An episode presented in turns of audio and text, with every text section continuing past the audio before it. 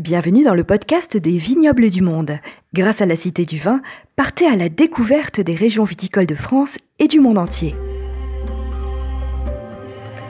Je vous invite à découvrir le patrimoine viticole de la Moldavie, une passionnante région viticole d'Europe, assez méconnue et qui pourtant est riche d'un grand patrimoine viticole.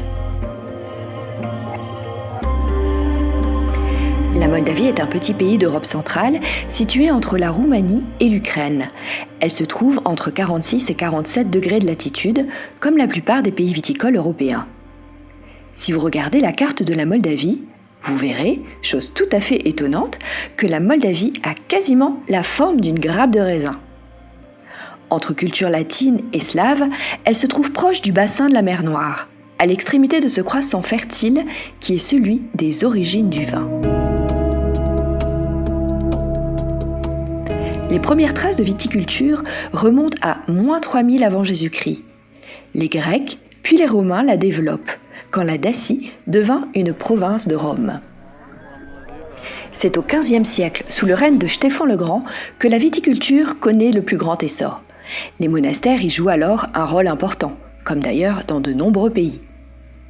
Je vais maintenant vous raconter une légende formidable, qui est véritablement le socle de l'histoire viticole de ce pays. On dit que pendant une longue période de siège de la forteresse de Soroka par les Turcs et les Tatars, que les habitants de la ville, ayant épuisé toutes les ressources d'eau et d'aliments, auraient survécu grâce aux grappes de raisin commençant à fermenter qu'une cigogne blanche aurait déposé aux défenseurs affamés et assoiffés.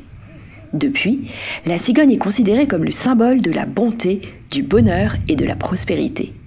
Aujourd'hui, la cigogne blanche, tenant une grappe de raisin à son bec, est un des symboles de la renaissance perpétuelle de la Moldavie et figure sur le logo des vins de Moldavie. Ensuite, annexés par l'Empire russe en 1812, les vins devinrent le vin des tsars et des nobles d'Europe. Touchés par le phylloxéra, les vignes ne sont ensuite véritablement réhabilitées que dans les années 60, mais c'est alors pour une production de masse destinée à l'URSS, et des caves-galeries stockent tous ces vins. En effet, c'est une particularité de la Moldavie. On y trouve les caves avec un record du monde de longueur de galerie et contenant le plus de bouteilles. En effet, c'est à environ 15 km au nord de la ville de Chisinau, entre les villages de Krikova et de Mileshti-Misi, en lieu et place d'une ancienne carrière qui fournissait toute la région en matériaux de construction, pour construire notamment la ville de Chisinau au XVe siècle, que s'est formée une véritable ville souterraine où l'on circule entre 35 et 80 mètres de profondeur, en voiture, voire même en bus. Avec toute une signalisation nommant boulevard, rue, ruelle et même avec des feux de circulation routière. Essayez de visualiser la rue Sauvignon ou encore la rue Dionysos avec un panneau de sens unique de circulation par exemple.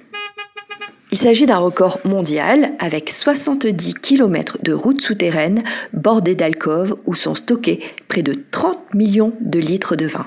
Ça fait rêver, non? Il n'existe pas de système de climatisation ou de ventilation artificielle.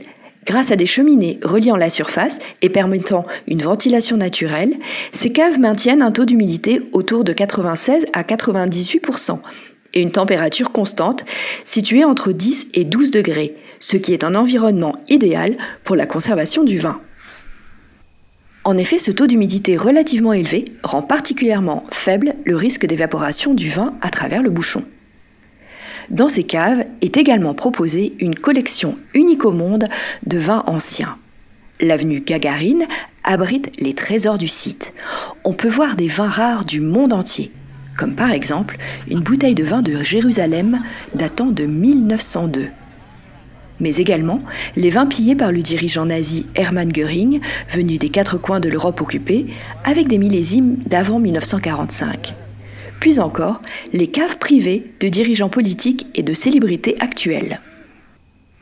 Depuis 2011, la viticulture moldave connaît un véritable renouveau, avec notamment la mise en valeur de cépages indigènes et la modernisation des exploitations grâce à des fonds européens.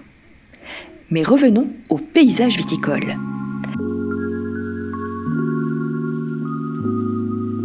Le pays présente un relief alternant collines, plateaux et plaines. Les grandes forêts, que l'on appelle des caudroux, au sommet des collines, vont pouvoir protéger le vignoble des vents forts, du froid de l'hiver et de la sécheresse estivale. Les vignobles sont plantés pour 34% sur des pentes dans les vallées des trois rivières, la Nistrou, la Ploute et l'Oraut, tandis que 52% des vignobles se trouvent sur les pentes de collines dans de sortes d'amphithéâtres naturels de 3 à 5 km de diamètre. Le climat est continental, tempéré par l'influence de la mer Noire et la présence de nombreuses rivières, et le pays est également protégé des vents froids par les Carpates. La température moyenne annuelle est de 10 à 12 degrés. Et le terroir est majoritairement composé d'argile, de sable et de limon.